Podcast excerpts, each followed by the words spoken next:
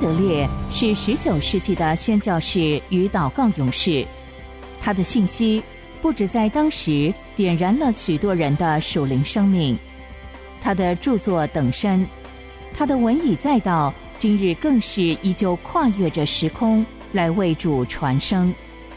期盼您能透过资深广播人楚云的朗读，得着这天上来的赐福。欢迎收听。圣徒圣言，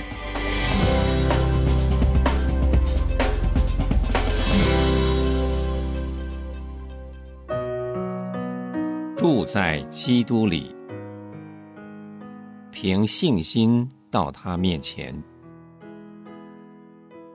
格罗西书二章六节七节，你们既然接受了主耶稣基督。就当遵他而行，在他里面生根建造，信心坚固，正如你们所领的教训，感谢的心也更增长了。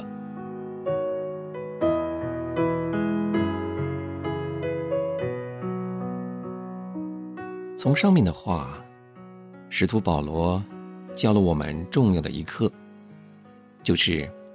我们不仅要凭信心接近基督，与他联合，也要凭信心在基督里生根建造。信心对于灵性长进的重要性，不亚于灵命的起步。只有凭着信心，才能常在基督里。有些热心的基督徒不了解这道理，或者他们虽然在理论上接受了，却不知道。实地在生活上如何运用？他们对一个白白赐给我们就可以因信称义的福音非常热切，但是等他们接受了主以后，他们认为一切就得靠自己努力和虔诚。他们已经牢牢抓住罪人要因信称义这个真理，但是在他们脑海里。却找不到位置来容纳这个更大的真理，就是一人要凭信心生活。他们从不了解基督是怎样一位完全的救主，他每天为罪人所做的，正如当初他接纳他的时候所做的一样。他们不晓得恩典的生活常常只是一种信心的生活。信徒若要维持和耶稣的关系每日不断，所当做的就是相信，因为相信是使神的性情和力量流入人心的通道。信徒的老本性始终是充满罪恶的，只有当他每一天完全倒空自己，并且无助的来到他救主面前，接受他的生命和能力。而后，他才能为神的荣耀结出公义的果子。所以说，你们既然接受了主基督耶稣，就当遵他而行，在他里面生根建造，信心坚固，正如你们所领受的教训，感谢的心也更增长了。你已经接受耶稣，就当凭着信心住在他里面。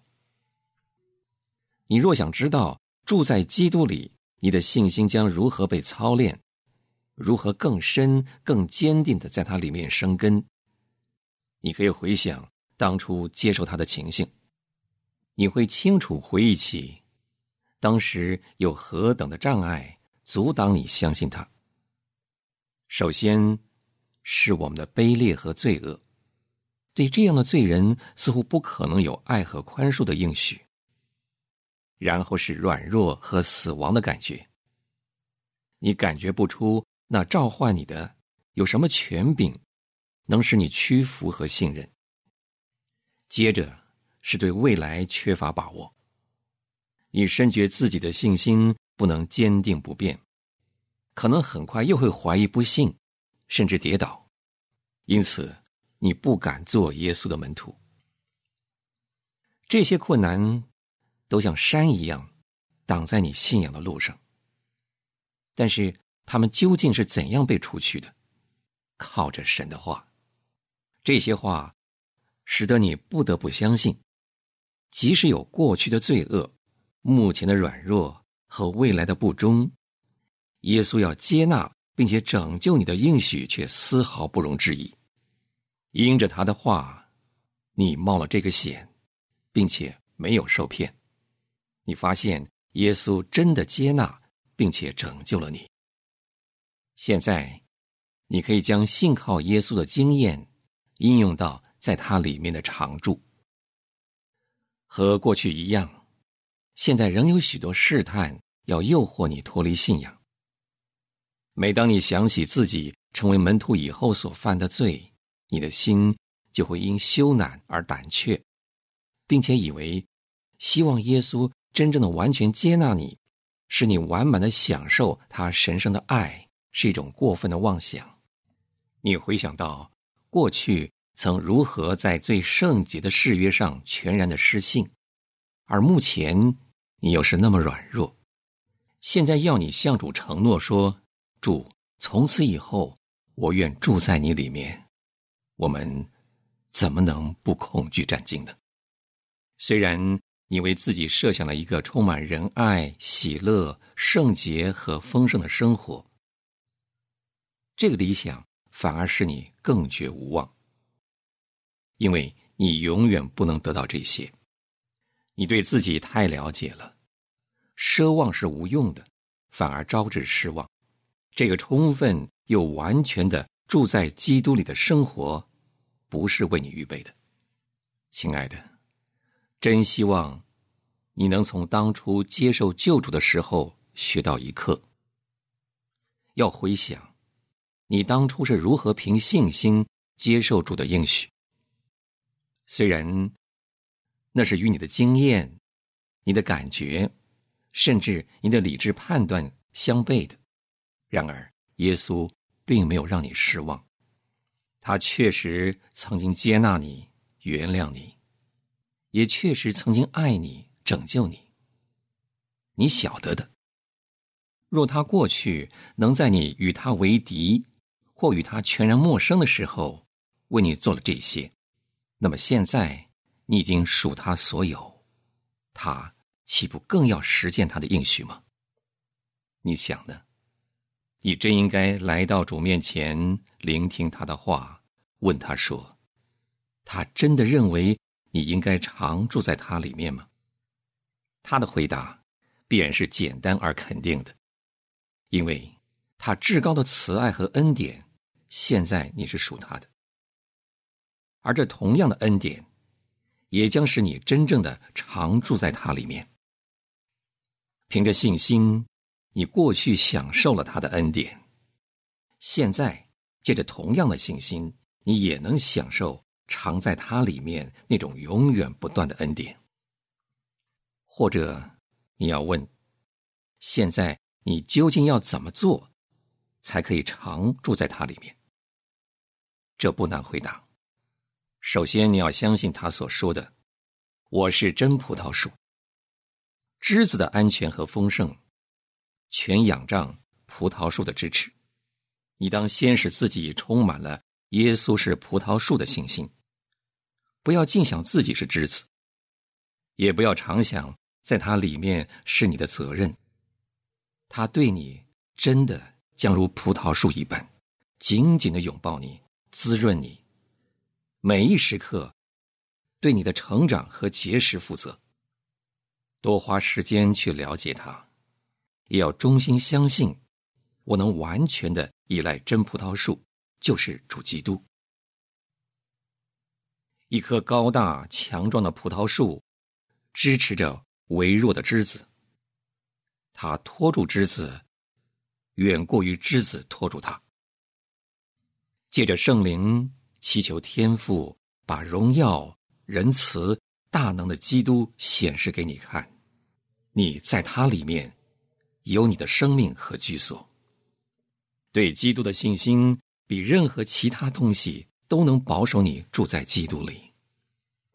被这葡萄树的思想充满的灵魂，将是一只强壮的枝子，并将满有信心的常住在它里面。要尽量被基督所占满，要完全的信靠他，真葡萄树。然后，当你的信心能说他是我的葡萄树，让他更进一步的说我是他的之子，我在他里面。对于那些真愿意做耶稣门徒的人，我强调他们要操练信心，说我在他里面。这个操练太重要了，能使常住成为这样简单。假如我在深思的时候能清楚了解，现在我就在他里面，我立刻就能明白过来。他要我做他所要我做的，顺服的留守在他所安置我的地方。此外，没有任何条件。我是在基督里。一旦我能怀着祈祷、谨慎信靠的心，向主说出这个单纯的意念，所有的困难都一扫而空，也不再觉得需要靠自己努力去成就什么。不，我是在基督里，在神圣的救助里。当他说“常在我的爱里”，他的大爱已经为我准备了一个家，接纳我与他同住。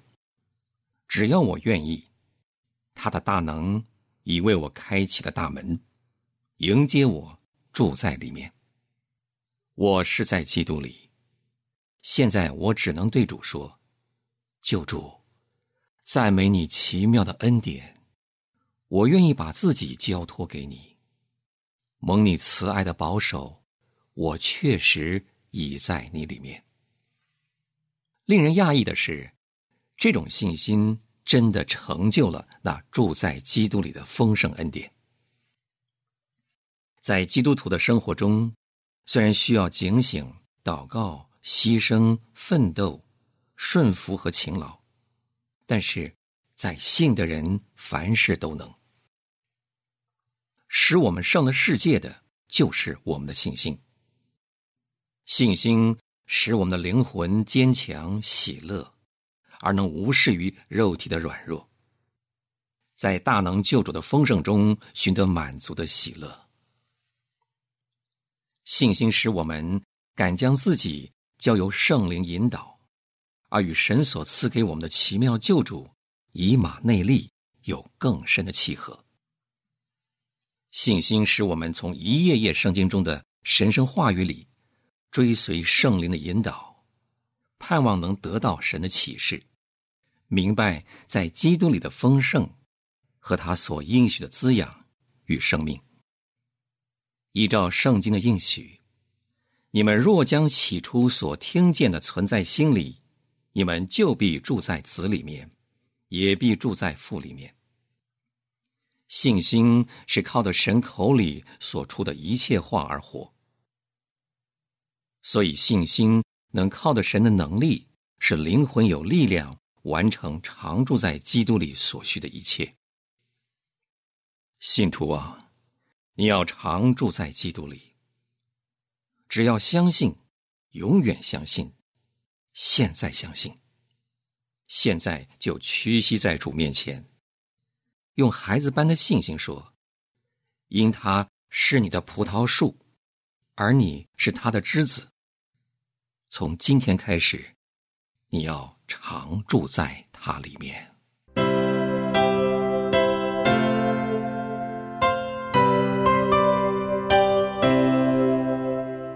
穆安德烈是神所重要的时代工人，他一生以宣教和写作为职事，他日以继夜的为主写作，一生共有两百四十多本。从十九世纪以来，他的文字一直不断的影响着历代信徒。成为全球非常重要的灵修小品。这一刻，就让你我继续来聆听由资深广播人楚云所诵读的《圣徒圣言》。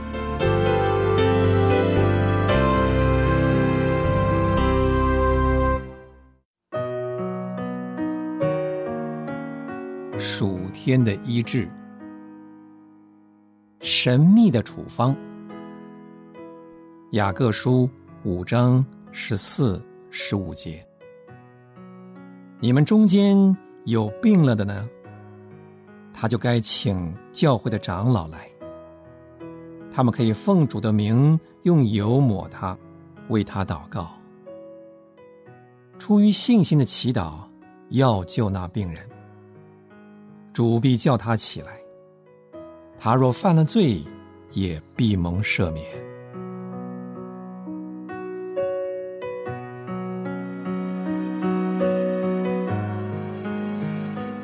雅各书五章十四到十五节是整本圣经当中对于病人该如何求医治指点的最清楚的经文。世上处处充满疾病和苦果，信徒从神的话语学到医治的方法，该是多么值得喜悦的事！圣经告诉我们。神的旨意要他的儿女身体健壮。于是使徒雅各毫不疑惑的说：“出于信心的祈祷，要救那病人，主必叫他起来。”愿主教导我们倾听，并且单纯的接受他所告诉我们的话。我们注意。雅各首先在受苦和疾病之间分得很清楚。在前一节经文，他写着：“你们中间有受苦的呢，他就该祷告。”他没有明确指出我们该求什么，也没有肯定说要祈求脱离痛苦。有许多外在因素所引起的苦难，是每个基督徒。难免的事，所以我们就不难了解雅各的目的，是以顺服神旨意的心灵祈求拯救，而尤其重要的一点是，要求主赐予忍耐，因为这是信徒最大的权利。不过，对于你们中间，有病了的呢？这个问题，雅各以另一种态度答复了。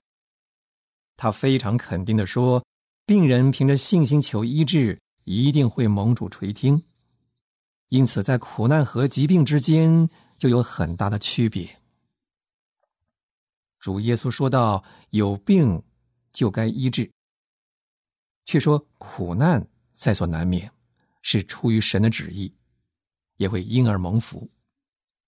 其他的一切苦难来自外在，唯有当耶稣胜过了世界的罪和邪恶，他们才会停止。但是疾病，则是存在于身体本身的邪恶。这个身体被基督拯救之后，就成为圣灵的殿。因此，生病的信徒一旦凭信心领受圣灵的工作，耶稣的生命进入，自然就得到医治。雅各教导病人的是什么功课呢？叫他们请教会长老来为他们祷告。在雅各时代，医生很多，但是他没有叫病人去找他们。所谓长老，就是教会的牧师和领袖，他们蒙召牧会，不是因为他们读完神学院。而是因为他们得到圣灵充满，他们的虔诚和信心为人所共知。病人为什么需要他们呢？他们能为病人祷告吗？他们能为自己祷告吗？他的朋友能为他祷告吗？能，但是每个人操练得医治的信心就不那么容易了。雅各要求大家去找信心坚定的人来协助。无疑的，这是基于这个理由。除此以外，教会是基督的身体，信徒们聚会交通，使圣灵大能运行，而长老们可以做病人的代表，仿效大牧人耶稣基督的榜样，来关怀羊群。设身处地的替病人着想，了解他们的困难，教导他，同时鼓励他持守信心。医治病人的责任就这样落在长老身上了。他们蒙召，将主关乎灵魂和身体的恩典传递给别人。最后，还有一件关乎医治的直接应许。使徒指出，这是信心祈祷的结果。出于信心的祈祷，要救那病人，主必叫他起来。对于每一位期待医治的病人来说，这个应许是极大的鼓励。我们是否应该单单从这些经文，把它视为对任何凭信心祈求医治的无限应许呢？愿主教导我们，怀着真正相信的心来研读他的话。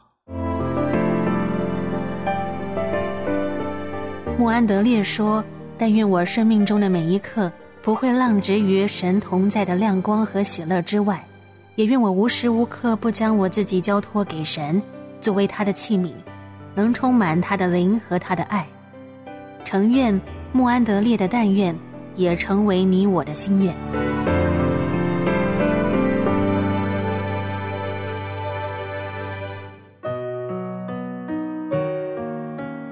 敬拜的秘诀。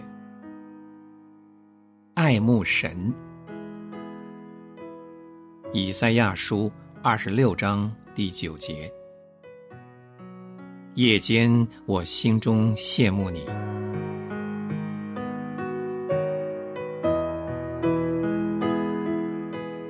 什么是人在地上所能看见、所能寻得最重要、最伟大、最荣耀的东西呢？只有神自己。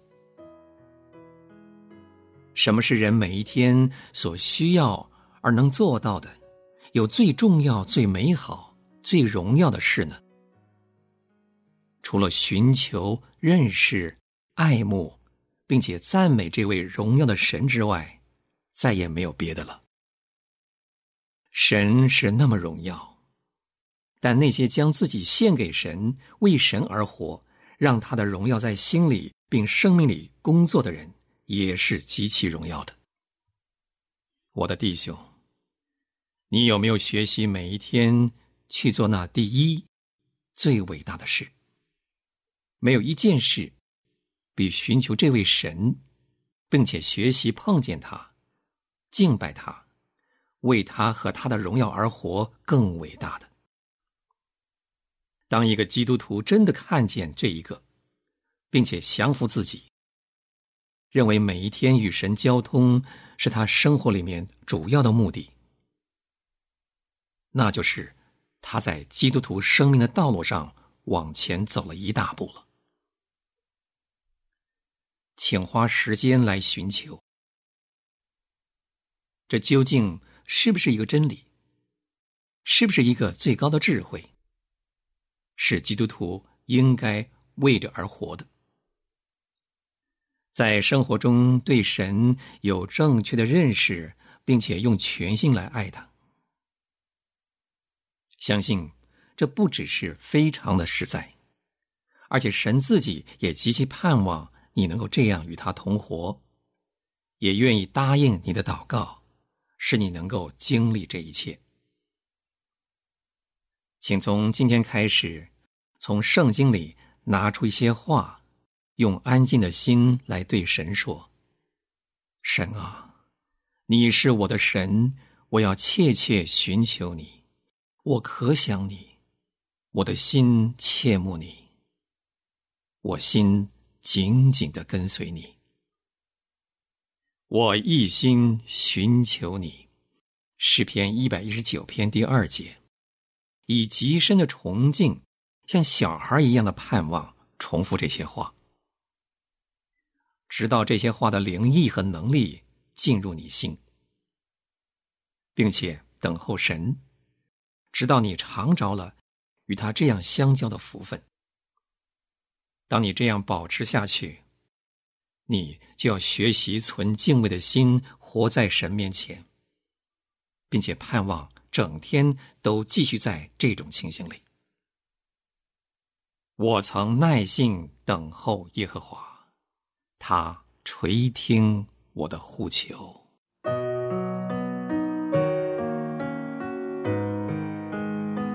敬拜的秘诀，测不透的神。约伯记三十六章二十六节，三十七章二十三节。看呐，神为大，我们不能全知；论到全能者，我们不能测度。他大有能力。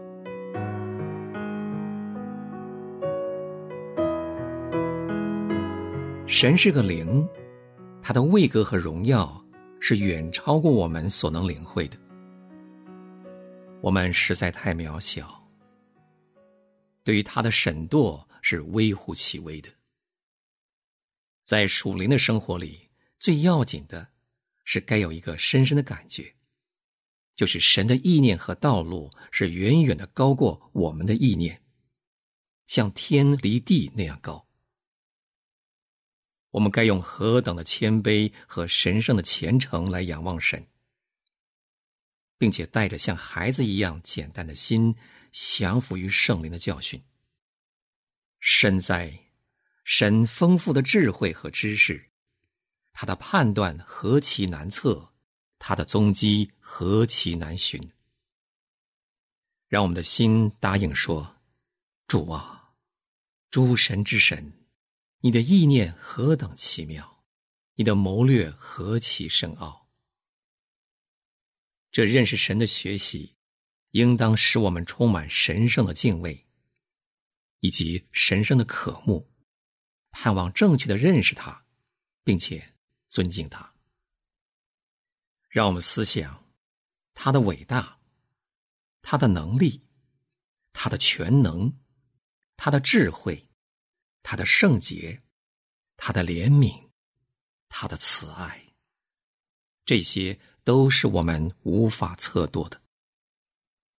当我们敬拜的时候。让我们喊说：“我们的神，我们的父，在你的伟大里有何等无法测度的荣耀。愿你带着羞愧的心承认，你没有好好追求认识他，也没有等候他来启示他自己。然后，开始在信心里超越所有理解的方法，来信靠这位。”测不透、全然荣耀的神，要做工在你心里和生命里，使你越来越正确的认识他。主耶和华，我的眼目仰望你，我投靠你。主说：“当休息，要知道我是神。”